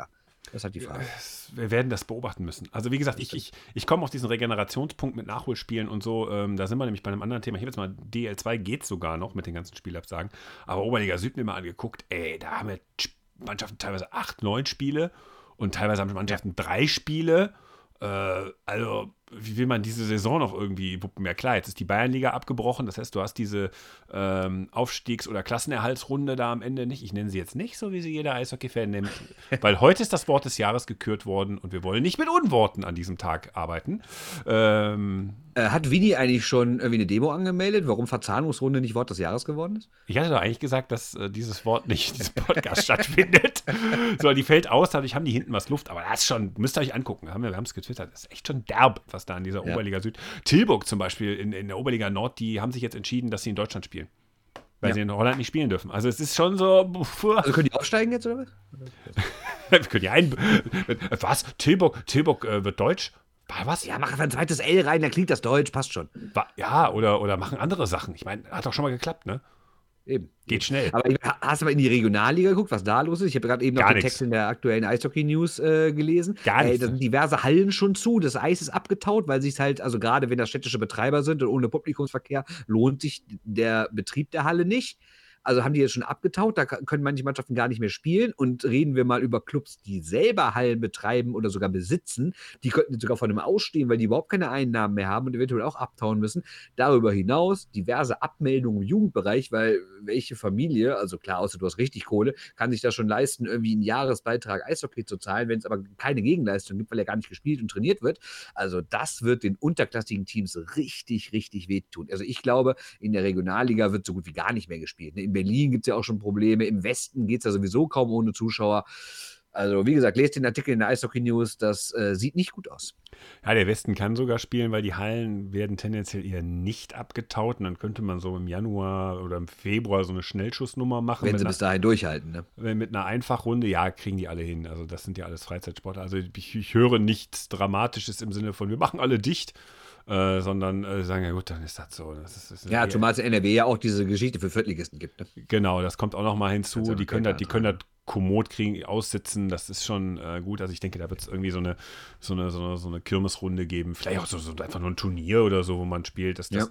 das kann man, glaube ich, im Frühjahr ganz gut machen. Und für den Schulsport, ähm, zumindest hier in Rating, spielt die Halle eine Rolle. Da kannst du noch hin und wieder mal jemanden äh, drauflassen mit Abstand, äh, wenn sie clever sind. Ich habe das nicht überprüft, ob sie es machen, aber ähm, das ist übrigens Gut, geil. aktuell ist ja Amateursport komplett verboten. Ne? Deswegen können die ja gar nicht spielen. Schul, Ne? Also auch Jugend und so. Ne? Also auch in der Bremenstraße, auch DNL und so läuft ja nichts. Schulsport, mein Lieber. Nee, ich weiß, ich weiß. Ich meine nur darüber hinaus jetzt auch noch Jugendsport. Da geht ja gar nichts aktuell. Übrigens, Applaus an den äh, Bürgermeister von Monheim, Daniel Zimmermann, einst jüngster Bürgermeister in Nordrhein-Westfalen. Applaus für diesen Mann. Der hat wirklich was Wunderbares geschafft. Monheim, gar noch nie auf der Eishockey-Landkarte gewesen. Müsst ihr echt mal googeln. Der hat gesagt, habt die Schnauze voll. Äh, der ist sehr jung, einfach, der ist so Mitte 30 ist oder so. Wird immer mit so kommunistischen Ergebnissen von über 90 Prozent wiedergewählt. Jetzt waren es mal nur 70 Prozent. Also schleift sich auch ab bei der dritten ähm, bei der dritten Bestätigung im Amt. Aber der hat jetzt einfach eine Eisfläche mitten in die Stadt gebaut und hat gesagt, da dürfen Schüler unter 14 jederzeit drauf für eine Stunde, weil das ist für mich Schulsport. Können die buchen. Da ist jetzt Riesenpalaver, weil er damit im Grunde genommen dieses Freizeitsportding unterminiert. Aber er sagt, nee, das ist genauso eine Sportart, die, die brauchen wir einfach. Und äh, obwohl die da gar keine Halle haben in Monheim, hat er gesagt, nein, die Eisbahn, die wir jedes Jahr haben, die kommt und bleibt und Feierabend und da trickst sich auch rum. Äh, jetzt sind sie ja am überlegen, wie sie ihm das verbieten, aber ich glaube, das wird schwierig. Also das, das finde ich, fand ich wirklich gut, fand ich wirklich gut. Und auch wirklich nur Kinder unter 14, die Eis laufen können, dürfen da drauf, begrenzte Zahl, mit Abstand, Schulsport. Ja. Erweiterter Vielleicht Schulsport der Kommune. da ein neues Supertalent. Ja, das wäre geil. Das wäre geil, oder? Aber dazu müsste der ja nicht Schlittschuh laufen können. Und ich glaube, wenn du nicht Schlittschuh laufen kannst, solltest du das lassen, diesen Winter, da drauf zu ja. gehen. Egal, ich wollte das nur mal lobend erwähnen. Nee, ähm, ja, wir müssen, wir müssen gucken, wie sich das entwickelt. Also Spielplan DL, ähm, wisst ihr jetzt jeden Tag Eishockey, guckt euch die Augen eckig. Äh, unsere Hörer tun es eh. Äh, wir werden sehr, sehr viel zu posten haben, auch sehr viel zu gucken haben, sehr, sehr viele Bilder machen. Ja, dann. Jetzt haben wir über die erste Liga gesprochen, über die dritte, über die vierte. Was fehlt jetzt die zweite? Denn da gab es ja auch ein wunderschönes, also in Anführungszeichen wunderschönes Ding am Wochenende. Landshut ist mit ganzen zwölf Spielern, davon zwei Torhüter, äh, nach Kassel gefahren, weil sie sieben Spieler in Quarantäne hatten, Verletzte, dazu Förderlizenzspieler, die nicht mehr verfügbar waren. Alles war weg. Äh, dafür haben sie sich ganz gut gehalten mit 1 zu 3 in Kassel, aber jetzt brennt trotzdem so ein bisschen der Baum, weil die Landshuter sagen, diese 9, 9 plus 1 Regel, die die Vereine sich selbst gegeben mhm. haben, die ist doch scheiße. Also die Regel bedeutet, egal wie viele Leute fehlen, solange du neun Feldspieler und einen Torwart hast, musst du spielen. Oder wenn du nicht spielst, wird es halt richtig gewertet, aber dann wird das Spiel zumindest nicht verschoben. Und da haben die Landshuter jetzt so ein bisschen rumgepestet gegen die Konkurrenz, aber auch gegen René Rodore, der Chef der zweiten Liga, der hat jetzt darauf geantwortet. Also, ja, könnte nur lustig werden in der zweiten Liga auch. Ja, muss man, muss man sich überlegen. Also, äh, aber wobei ist nichts, nichts dagegen ist die NFL, äh, hast du mitbekommen? NFL, San Francisco Nein. darf gar nicht mehr spielen. Okay. Da muss man jetzt gucken, was man mit denen macht. Äh, und Denver Broncos musste ohne Quarterback spielen. Komplett. Auch schön. Hat kein Quarterback. Gut, das ist ja auch nicht so die wichtigste Position. Nein, kann man, kann man, kann man irgendeinen so Typen werfen lassen. Ne? Stellt sich einer hin, macht Manny Buchsmüller und tritt statt wirft. Geht auch. also, ja, Rightfire. Also, ja, wer, wer, sich erinnert. Da warst du da einmal. Ja, da war ich häufiger. Äh, so, so. Ähm, ja, äh, was haben wir äh, sonst noch so an. Herr Pieter haben wir noch. Ich war doch bei, beim Prozess. Ach du Scheiße. Ja, wir wollten ja heute nicht wieder über Krefeld reden, aber zumindest über den Pieter müssen wir kurz reden. Sieht nicht ganz so geil aus für den KIV. Ne? Also nochmal ganz kurz zum Hintergrund. Pieter hat ja eigentlich 2015 einen 10-Jahres-Vertrag unterschrieben. Jetzt sagt der KIV ja, ähm, nein, das ist gar kein Vertrag, das ist nur eine Art lose Absichtserklärung, dass wir zehn Jahre miteinander was machen. Aber der jeweilige Vertrag muss, äh, der konkrete Vertrag muss vor der jeweiligen Saison unterschrieben werden. Das ist die Ausgangsposition. Wolltest du weitermachen? So. Weil ich wollte noch so eine, so eine, Bandansage drunter legen. Okay, also das Gericht sagt auf jeden Fall, nee, nee, Kollege, Achtung. das ist äh, ein Vertrag und äh, jetzt läuft es auf den Vergleich haben. hinaus. Und die Richterin schlägt drei Sachen vor. Ah. Als Vergleich. Entschuldigung, ich muss kurz unterbrechen, da war eine Neuigkeit drin. Jetzt mache ich die Bandansage aus. Sehr gut. Äh, 350.000 Euro Abfindung, was ich persönlich ein bisschen wenig finde, weil, ich erkläre das kurz, 116.000 davon sind für die vergangenen Monate, weil ja schon seit Monaten nicht mehr gezahlt wird, weil ist ja kein Vertrag. Äh. So, blieben also noch 234.000 übrig für die nächsten fünf Jahre.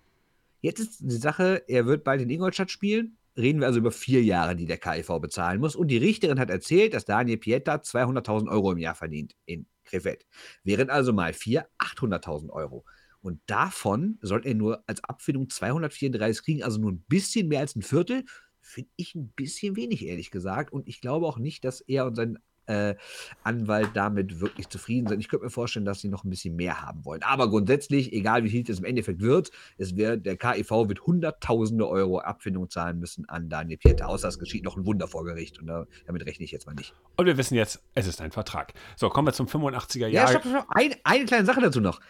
Weil Bestandteil der des Vergleichs, den die Richterin vorschlug, ist auch, dass Daniel Peter die Freigabe für Ingolstadt bekommt. Und da saßen wir da alle im Gerichtssaal, guckten uns an. Hä, wie Freigabe bekommen? Die hat der etwa noch nicht? Nö, ganz geile Nummer von den Pinguinen. Einerseits sagen sie, es gibt ja gar keinen gültigen Vertrag, deswegen bezahlen wir den ja nicht. Andererseits sagen die, nö, nö, der darf jetzt auch nicht mehr in einem anderen Club spielen. Die Freigabe geben wir nicht. Also, was denn nun? Ja, also, da bin ich auch mal gespannt. Ich glaube aber natürlich, nur, dass sie das zurückgehalten haben, um in den Verhandlungen, um einen Vergleich noch irgendwie so einen Trumpf in der Hand zu haben. Ich glaube nicht, dass die jetzt wirklich sagen wollen, der darf das ganze Jahr nicht in Ingolstadt spielen. Das wäre absurd. Aber war noch eine kleine Randnotiz von der, von der Verhandlung. Kommen wir zum 85er Jahrgang der Eisbären Berlin. Großartiger Jahrgang, hat Meisterschaften en masse geholt. Einer weniger, jetzt André Rankel beendet die Karriere. Jetzt sind es nur noch zwei. Ich habe mal geguckt, äh, Tine Braun und äh, Florian Busch. Frank Hörtler habe ich auch noch gesehen. Ist der nicht auch noch da? Äh, nee, habe ich jetzt Hörtler mit Busch verwechselt? Ich glaube ja. Ja, habe ich. Ja, Hörtler. Genau. Zwei sind es nur noch. Wird auf jeden Fall weniger. Ja, Ranke, große Nummer. Ne? Ich habe mir gerade nur ein paar Zahlen rausgeschrieben. 17 Jahre Eisbären, 8 als Kapitän, 7 Meisterschaften, fast 900 Spiele und die alle für die Eisbären, hat 7 WMs gespielt, Olympia gespielt. Also wirklich schon eine große Karriere. 2011 Playoff-MVP, ist in den ewigen Ranglisten der Eisbären bei Tore, Punkte, Vorlagen, überall in den Top 4, teilweise bei Tore sogar der Beste. Also wenn das Trikot nicht unter das Dach kommt, dann äh, weiß ich auch nicht. Ne? Wird verbrannt vor der Eastside Gallery. Ja, Verräter. Also, gibt auch einen schönen Artikel dazu. Hauptstadt Eishockey hat einen Fan interviewt, müsst ihr mal angucken. Tagesspiel hat schon groß berichtet, also die üblichen, die ihr lesen solltet, wenn ihr euch über die Eisbären informieren wollt. Ja. Äh, hast du sonst noch was? Ja, äh, wir hatten ja letzte Woche schon kurz über Yannick Möser gesprochen.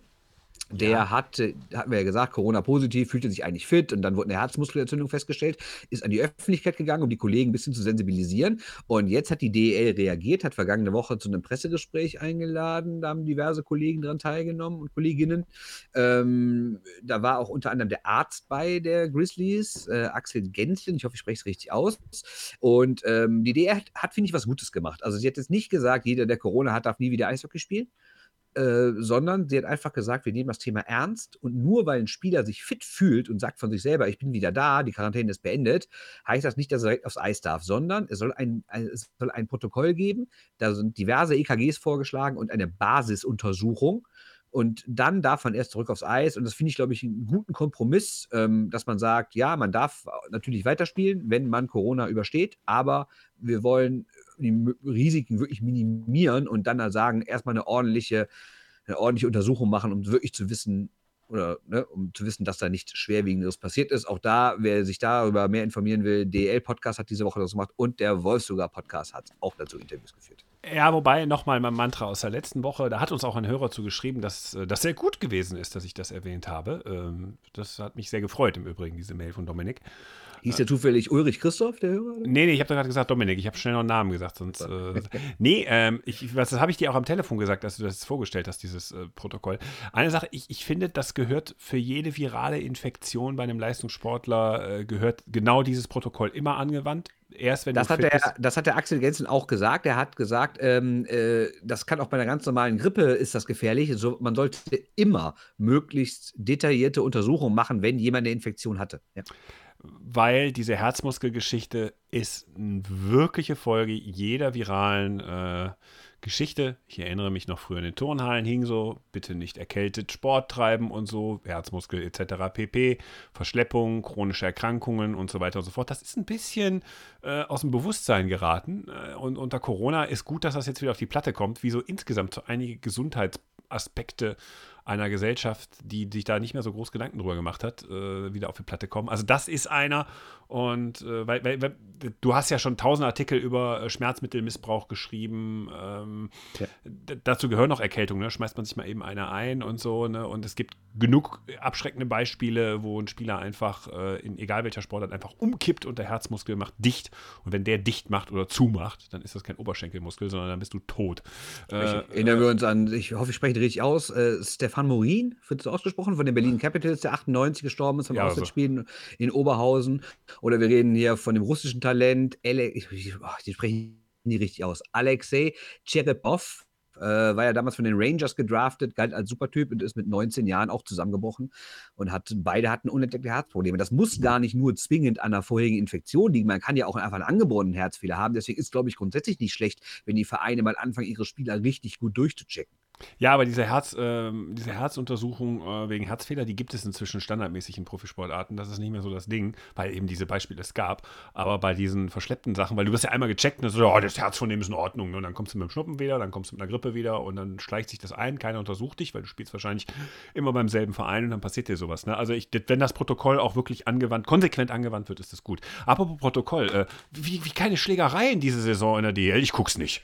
Ich bin empört. Ja, ja, also es gibt eine schöne nackte Hautregel und ehrlich gesagt hatte ich die auch nicht so richtig am Schirm und dann saß ich da. Ja, und dann saßt du da nackt in der Halle. genau, und dann hieß es raus. Nee, äh, war jetzt bei Düsseldorf gegen Wolfsburg. Also die Situation war folgendes: Matt Carey, der neue äh, Stürmer der DEG, äh, hat irgendwann ein bisschen doof geguckt. Der hat nämlich einen Wolfsburger gecheckt und das sah ein bisschen dreckig aus, weil der Wolfsburger in dem Moment, also eine Millisekunde vor dem Check, geht der runter und deswegen sah das vom Carey dann nicht ganz so geil aus. Ich glaube, er wollte ihn nicht böse wegmachen, aber dann sah es schon hart aus. Dominik Bittner rennt hin, will Carrie zur Rede stellen. Carrie denkt sich, alles klar, da wird jetzt hier geboxt, lässt seinen Handschuh fallen. In dem Moment gehen die Schiris dazwischen und Herr Carrie darf in die Kabine. Und der dachte sich, hä, wir haben doch noch gar nicht geboxt. Ja, es gibt eine neue Regel für die Corona-Zeit. Äh, und ich habe heute extra bei der DL nämlich nachgefragt, weil ich die Regel nirgendwo gefunden habe. Und da hat der Konstantin Krüger hat mir dann die Regel zugeschickt. Der Pressesprecher der. DL. Der Pressesprecher der DL, genau. Ich lese kurz vor.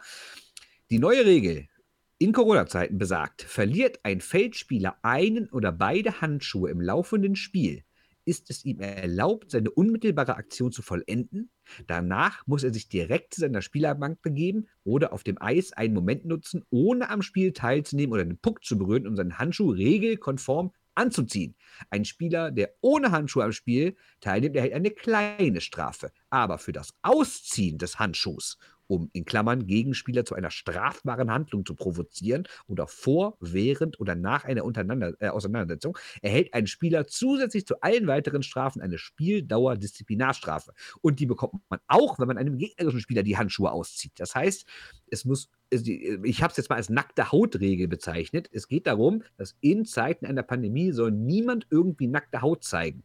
Deshalb, sobald jemand irgendwo nackte Haut hat, Handschuh weg, was auch immer, muss er sofort das Eis verlassen, weil die Infektionsgefahr dann, zumindest in der Theorie, hochgehen würde. Und dann gibt es sofort eine Spieldauer, wenn man es nicht macht. Also, Leute, wer sich boxen will, lasst die Handschuhe an.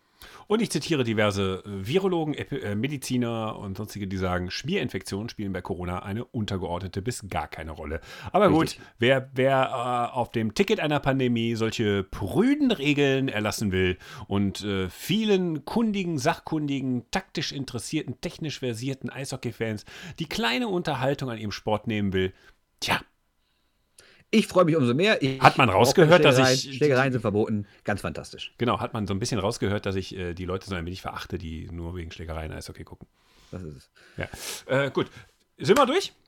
Eine absolute Kleinigkeit. Boah. Ein Satz. Weißrussland, Russland, äh, AHF, scheiße, nicht machen, keine Idee.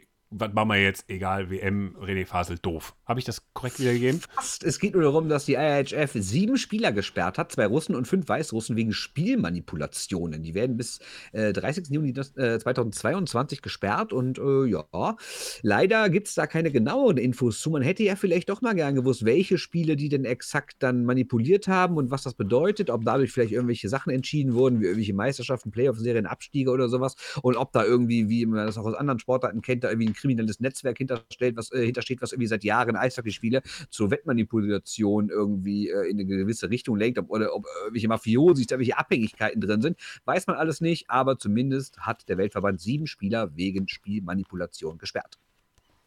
Gut, dann sperren wir uns jetzt für diese Woche selber. Danke, Bernd, dass du mitgemacht hast. Danke, Christoph, dass du mitgemacht hast. Ach, das ist ja so, so wertschätzend alles. Natürlich. Ja. So, äh, ich lese Du jetzt das. bist heute mein Eis, Diego. Ich bin dein. Oh, willst du 14 Schläge in die Fresse haben? Sehr gerne. Ich habe ja noch einen Handschuh von Travis Turnbull, tut dann doppelt weh. Nee, von Andreas Martinsen ist der Handschuh. Quatsch. Das ist ein cooler Typ. Habe ich hier, habe ich hier. Hau ich ja trotzdem in die Fresse. Ähm, ja, äh, jetzt äh, hoffentlich funktioniert diese Technik und es geht jetzt ratzfatz mit dem Schneiden und dann äh, kann ich nämlich äh, Legenden im ostbayerischen Eishockey weiterlesen. Hat mir der Theo Stimmt. Gromberg geschenkt zum Geburtstag. Tolles Buch. Ja, wirklich, wirklich toll. Es gibt auch ein neues Buch aus Bad Nauheim, das könnte man sich vielleicht auch mal geben. Ne? Also es ist irgendwie ganz schön, in den letzten Jahren und Monaten und Jahren kommen doch immer wieder Eishockeybücher auf den Markt. Ne? Also Ja, oder äh, es gibt ein neues Buch von der DEG. ja, auch. Ja, Ja, 14. also diverse, ne? Und wie gesagt, Herr Böhm natürlich mit alles, was man wissen muss. Also eh eine Pflichtlektüre für euch alle, ist ja ganz klar. Also, ne, Weihnachten kaufen, kaufen, kaufen bitte. Ja, 13 Gründe, um sich bei äh, anderen Vereinen einzuschleimen. Außer Ja. Krefeld. Ja. Ja, kann, kann man ruhig häufiger kaufen als, sagen wir mal, ein Buch. Ach, ich, komm, ich sag nichts hier. Wie so ein beleidigtes Kind. Ich hab Ja. mein Buch nicht gekauft. kommt, ja, kommt, ja bald, kommt ja bald eine Jahresabrechnung wieder. Das ist wieder da freut man. Sie haben 17 Bücher verkauft. Da Davon du- waren aber 14 fehlerhaft. Ja, dann guckst du dann da rein und denkst dir so, hm, hoffentlich passiert ein Unfall jetzt beim, beim, beim, beim Spiel äh, DEG Schwenning. Hoffentlich. Und zwar nicht auf dem Eis. Nicht auf dem Ja, Eis. Mann, Mann, Mann. Ich habe ich hab mich ja so gefreut, wenn Leute mich angesprochen haben, ja, ich habe dein Buch zu Weihnachten bekommen. Toll. Ähm, ja, und dann- Du warst das. Ja, genau. Was Müssen wir wieder ein Buch schreiben. Ähm, auf der, der Eismaradonner. Ist auch ein geiler Ja. Titel. Also, so, So machen wir's. Komm, Eis Diego. Ich leg jetzt auf. Ich auch. Ciao. Diego. Jo, ciao. Adieu, ciao. Shorthanded News. Der Eishockey-Podcast.